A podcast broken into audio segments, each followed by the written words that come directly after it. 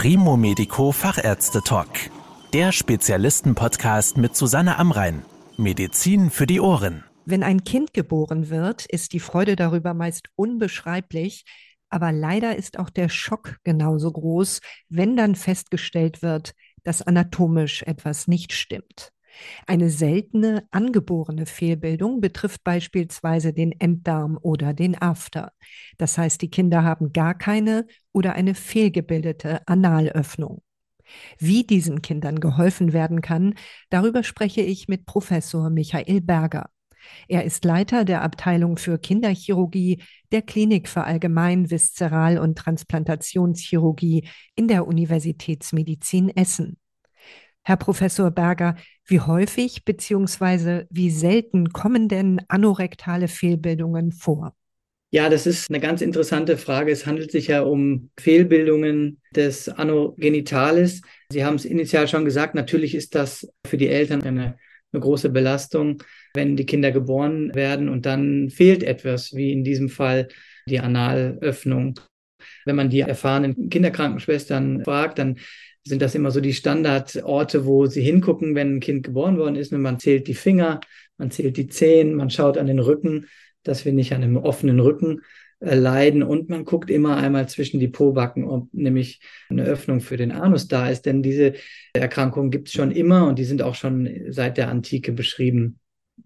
Es ist, wenn wir über die Häufigkeit sprechen, nicht so ganz einfach zu bewerten. Wenn man die Literatur anschaut, dann wird es so beschrieben, einer von zweieinhalb bis 5.000 Operationen kommt so eine Fehlbildung vor. Und wenn man es dann umrechnet auf, ja, sieben bis 800.000 Geburten in Deutschland, dann sind es im Jahr so zwischen 150 und 250 Kinder, die so in Deutschland geboren werden. Und jetzt ist natürlich die Frage, ist das als häufig oder nicht so häufig? Zu bewerten. Wenn man selber betroffen ist als Eltern, dann ist es natürlich immer sozusagen 100 Prozent. Das zweite ist, dass eben wir einen ganz großen Formenkreis unter anorektale Fehlbildungen zusammenfassen, über die wir ja auch gleich noch äh, sprechen werden. Also insgesamt ist es eine Fehlbildung, die durchaus vorkommt, die sehr gut bekannt äh, sind, schon seit der Antike, die immer wieder beschrieben werden und die wir in den großen Zentren natürlich auch gehäuft äh, operieren dann wäre es tatsächlich gut, wenn Sie vielleicht noch mal erklären, wie genau sich diese Fehlbildung darstellt. Also welche verschiedenen Ausprägungen gibt es und welche Organe sind betroffen? Es gibt unterschiedliche Ausprägungen. Die häufigste, die charakteristische, an die man immer denkt, gerade wenn man auch die Beschreibung von früher und aus der Antike berücksichtigt, dann ist das die, wo man sozusagen hinschaut und es ist einfach keine Öffnung des Darms da. Und dann ist die häufigste Variante beim Jungen, dass sich die Öffnung des Darms einfach nicht bis unten durchgesetzt hat, bis zur Haut, sondern dass sie vorher schon irgendwohin abmündet. Und in den allermeisten Fällen, zumindest beim Jungen, mündet sie dann nicht ins Nichts, sondern sie mündet in die Harnröhre. Das ist so die klassische Staatsexamensfrage für die Studenten. Die Eltern äh, haben ein Kind bekommen mit Analatresie ohne Anus und die beschreiben jetzt, dass sie Stuhl sehen in der Windel im Urin. Und dann sind sozusagen verschiedene Antwortmöglichkeiten. Die Eltern sind total verrückt und die haben sich verguckt und so. Und eine Antwortmöglichkeit ist dann immer, naja, dieses Kind hat typischerweise eine Verbindung des Enddarms mit der Harnröhre. Und das ist auch die richtige Antwort. Und das ist die am häufigsten beschriebene Variante beim Jungen. Beim Mädchen ist es ein bisschen anders. Da mündet es nicht in die Harnröhre, sondern ins sogenannte Vestibulum, also in die hintere Scheidenöffnung. Und das ist auch ganz wichtig zu verstehen, denn oft kriegen wir von auswärts Anrufe, dass nachts ein Kind geboren worden ist ohne Anus. Alle machen sich Sorgen, weil sie wollen natürlich vermeiden, dass es zu einem Aufstau von Stuhl kommt bei dem Kind und dass vielleicht sich ein Notfall einstellt. Und dann ist der Hinweis immer, schaut doch mal, haltet mal die großen Schamlippen auseinander und schaut wirklich hinten ins Genital rein. Da werdet ihr wahrscheinlich eine Öffnung sehen. Und so ist es dann nämlich oft, oft auch, denn das ist bei Mädchen die häufigste Variante, dass die Öffnung sich nicht bis zur Haut durchgesetzt hat, an der normalen Stelle, wo eigentlich der Anus wäre, sondern dass er sozusagen hinten im Scheiden Introitus ins Vestibulum rein mündet.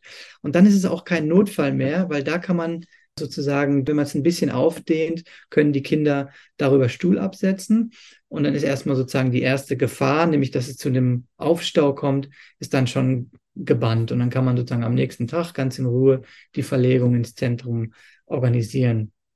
Darüber hinaus gibt es von diesen zwei häufigsten Varianten beim Jungen und beim Mädchen gibt es eine ganze Reihe von verschiedenen Variationen und Ausprägungen. Das kann sein, dass das Ende des Darms nicht in der Harnröhre oder im Vestibulum endet, sondern zum Beispiel in der Harnblase.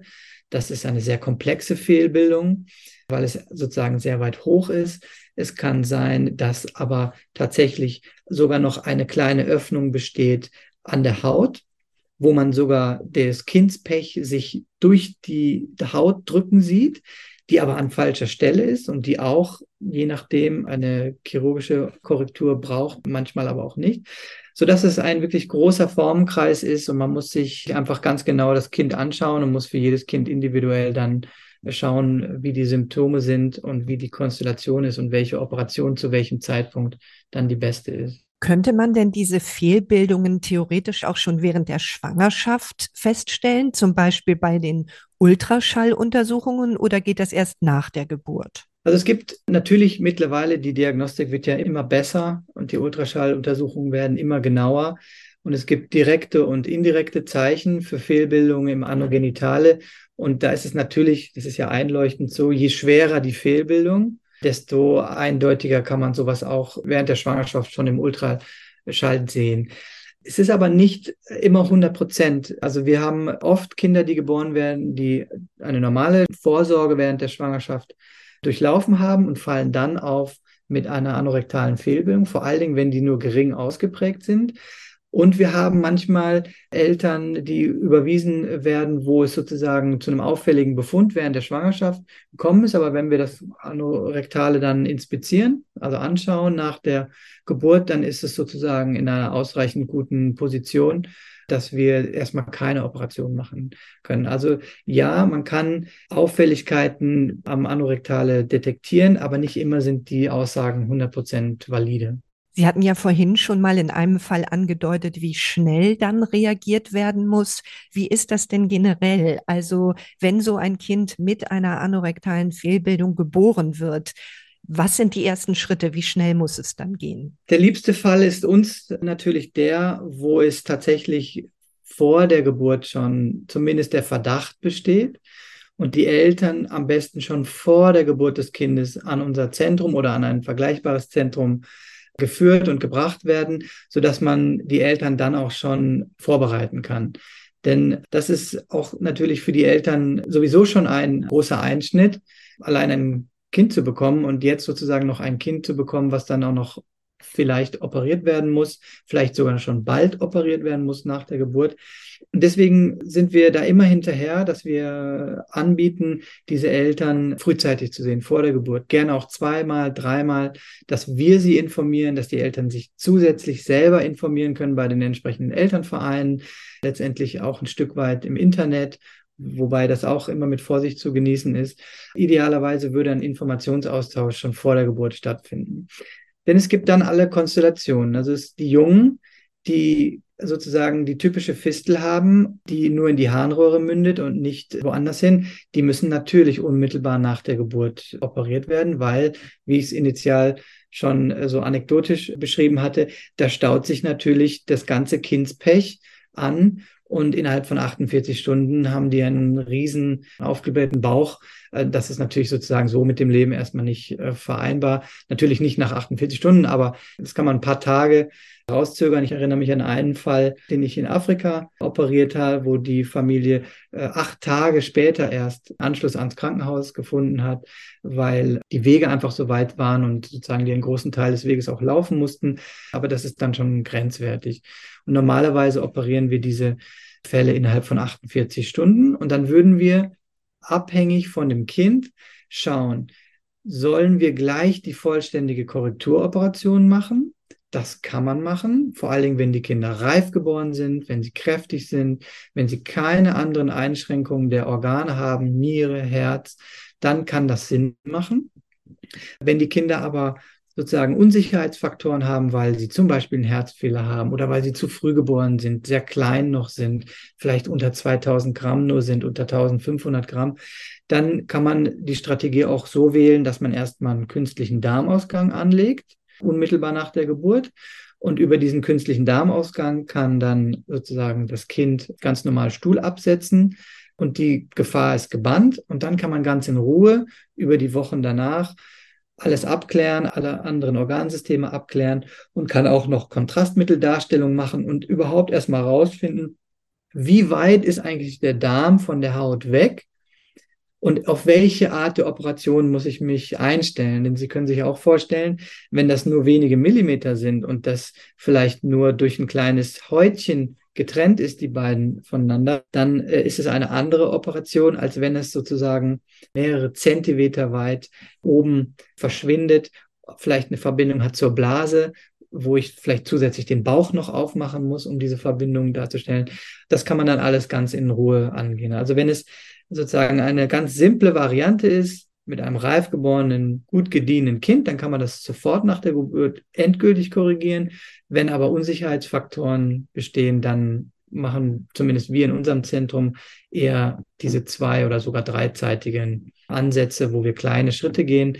Denn wie oft in der Kinderchirurgie am Ende zählt es nicht sozusagen, was, welches Ergebnis man nach sechs Wochen erreicht hat, sondern wir machen diese OPs für Kinder, die hoffentlich 70, 80 Jahre leben. Und da sind zwei, drei kleinere Schritte manchmal sinnvoller als ein großer Rundumschlag gleich am zweiten oder dritten Lebenstag. Ein bisschen haben Sie es eben schon angedeutet, aber wie gut lassen sich denn diese Fehlbildungen korrigieren?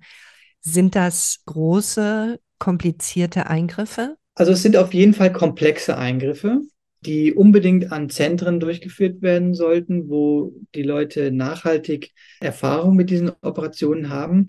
Und eine Sache, die ganz wichtig ist, im gleichen Atemzug zu erwähnen, es geht um die Operation, die muss sitzen und die sollte auch beim ersten Mal gleich sitzen. Das zweite ist aber auch das Drumrum. Also sozusagen nicht nur das Wie wird operiert, sondern welche Operation ist für welches Kind die richtige, wann und eine lebenslange Nachsorge. Das darf man nicht unterschätzen. Ich glaube, dass in der Vergangenheit viele dieser Kinder operiert worden sind und dann sind die vielleicht noch so sechs Monate nachverfolgt worden. Ich rede jetzt hier so von vor Jahrzehnten. Das hat sich komplett gewandelt. Wir drängen alle darauf, dass diese Kinder ein Leben lang nach untersucht werden. Denn es lässt sich feststellen, dass die aller, allermeisten Kinder sehr gute Ergebnisse haben aber dass das eben auch ganz klar dadurch äh, bedingt ist, wenn die Kinder gut nachuntersucht werden und dass wenn sie kleinste Anzeichen haben von zum Beispiel Verstopfung oder von einer Inkontinenz, also dass sie ungewollt Stuhl verlieren, dass man relativ leicht nachjustieren kann und zwar auch ohne Operation, sondern vielmehr mit Einläufen, mit interdisziplinärem Stuhltraining, mit Biofeedback-Training, mit Nahrungsergänzungsmitteln, mit Stuhlweichmachern. Da kann man sehr, sehr viel machen und kann ein vermeintlich suboptimales Ergebnis wirklich optimieren. Denn das Ziel sollte sein, mit wenigen Ausnahmen, wo die Fehlbildung wirklich sehr komplex ist und wo vielleicht auch die Muskulatur gar nicht so gut angelegt ist. Denn das ist ja eigentlich das Problem des Chirurgen. Uns ist das eigentlich egal, wie weit der Abstand ist. Wir kommen überall hin mit unseren Instrumentarien, aber es ist ausschlaggebend für die spätere Entwicklung des Kindes und für die Symptomkontrolle, ist, wie viel Muskel ist überhaupt ausgebildet. Kinder, die eine sehr hohe Variante haben der Analatresie, also sozusagen, wo der Abstand sehr groß ist, dann denkt man immer, ja, der Abstand ist das Problem. Es ist aber eigentlich gar nicht der Abstand, sondern es ist wirklich, dass die Beckenbodenmuskulatur unterentwickelt ist. Das sieht man bei diesen Kindern auch. Wenn man die anguckt, dann haben die gar nicht so schön geformte Backen vom Popo, sondern die haben so einen ganz abgeflachten Po, der so sozusagen klein und keilförmig zusammenläuft. Und das ist oft schon ein Zeichen, dass die Beckenbodenmuskulatur gar nicht gut entwickelt ist. Da machen wir dann auch zusätzliche Untersuchungen noch mit MRT, um die Beckenbodenmuskulatur zu beurteilen. Allerdings ist das eben ein einschränkender Faktor, weil die Muskulatur können wir nicht wieder hinzaubern mit unserer Chirurgie. Genau, aber Ziel sollte sein, wenn wir jetzt mal nicht über diese kleine Gruppe der Patienten sprechen, sozusagen, sondern im Normalfall, diese Kinder sollten ein verhältnismäßig normales Leben führen mit geringen Einschränkungen.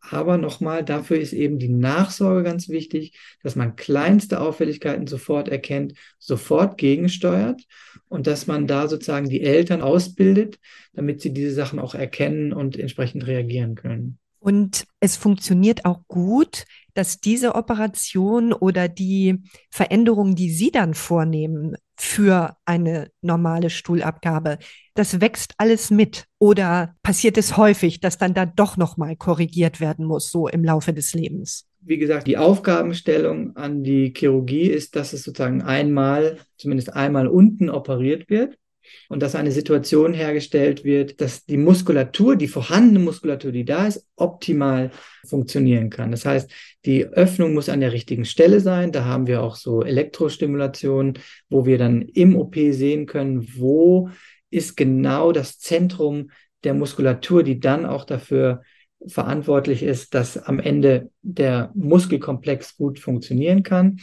Und im Idealfall sollte es nur einmal operiert werden damit ein gutes Ergebnis erzielt wird und dann mit einer guter Nachsorge, zusätzlichen Ergänzungen, sollte dann ein weitestgehend vernünftiges Leben möglich sein. Ja, ganz normal kann es nicht sein. Das würde dem widersprechen, dass wir da operiert haben. Aber es sollte soweit ein sozial verträgliches Leben äh, geführt werden. Absolut. Das ist die Zielstellung. Zumindest bei den meisten der Patienten, wenn ordentliche Beckenbodenmuskulatur angelegt ist. Ja, denn die große Frage, die sich natürlich die Eltern und auch die Kinder, wenn sie älter werden, stellen, ist ja auch, kann ich ganz normal zur Schule gehen? Kann ich Sport treiben? Habe ich dort Einschränkungen in dem Leben oder wie muss man sich das vorstellen? Also die große Gruppe der Kinder, die eine ausreichend angelegte Beckenbodenmuskulatur haben, die vernünftig und gut operiert sind und die eine gute Nachsorge haben in einem Zentrum, wo Erfahrungswerte bestehen, wie man mit diesen Patienten auch nach der Operation umgeht. Die führen genau dieses Leben, was Sie genannt haben. Also die gehen ins Schullandheim mit, die können Stuhl absetzen von alleine, die haben ein absolut sozial verträgliches Leben. Für die kleinere Gruppe, wo die Beckenbodenmuskulatur nur sehr schwach ausgeprägt ist, kann es sein, dass trotz erfolgreicher und technisch gut gelungener Operation Einschränkungen bestehen. Und das kann sein, dass eine Inkontinenz besteht. Das heißt, es wird Stuhl verloren. Da gibt es auch Möglichkeiten, wie man da dann noch nachkorrigieren und nachhelfen kann. Zum Beispiel durch Spülungen, wo wir den Enddarm ganz leer spülen morgens. Das machen die Eltern zu Hause mit den Kindern. Und dann sind sie für 24 Stunden sozusagen kontinent und dann muss man es halt wieder wiederholen. Oder andere Möglichkeiten. Diese Gruppe braucht dann sozusagen noch eine intensivere Nachsorge und auch teilweise Hilfsmittel wie Spülungen oder andere Dinge. Jetzt haben wir ja ganz viel über die Kinder gesprochen. Wie sieht es denn mit den Eltern aus, die ja auch diese Behandlungen durchleben, die die Nachsorge durchleben? Wie viel Unterstützung bekommen die denn? Die Eltern sind natürlich ganz zentral involviert, ganz am Anfang natürlich, weil die Kinder sowieso klein sind und aber auch im Verlauf dann noch, weil sie natürlich sozusagen bis ins Schulalter hinein und darüber hinaus natürlich immer präsent sind und hier natürlich in den aller, allermeisten Fällen den größten Wunsch und Willen haben, dass das Kind vernünftig Stuhl absetzen kann und nicht Stuhl verliert, wenn es es nicht möchte und aber auch nicht unter Verstopfung leidet. Deswegen, was wir sehen, ist eine sehr hohe Compliance, also das heißt, die Eltern kommen immer zu den vereinbarten Terminen, sind hochmotiviert, auch wenn es vielleicht mal nicht so gut läuft, dann wieder anzufangen mit neuen Ideen bezüglich Stuhlweichmachern. Und oft ist es eher so, dass wir teilweise auch Zweit- und Drittmeinungen sehen, wo es ein bisschen aus dem Ruder gelaufen ist über die Jahre und wo man dann durch konsequente Nachsorge mit Stuhlweichmachern, mit Biofeedback-Training, mit verschiedenen Dingen die Kinder dann wieder völlig ohne neue Operation auf die Spur bringt.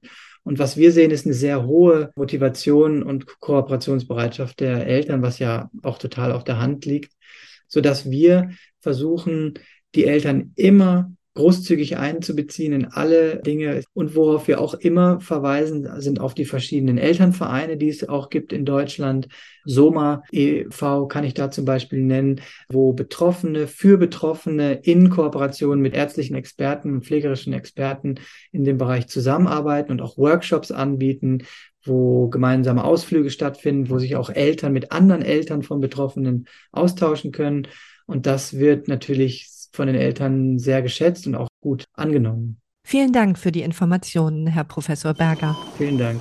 Das war der Primo Medico Fachärzte Talk mit Susanne Amrein. Danke, dass Sie zugehört haben. Mehr Informationen rund um das Thema Gesundheit und medizinische Spezialisten finden Sie auf primomedico.com. Bis zum nächsten Mal, wenn es wieder heißt Medizin für die Ohren.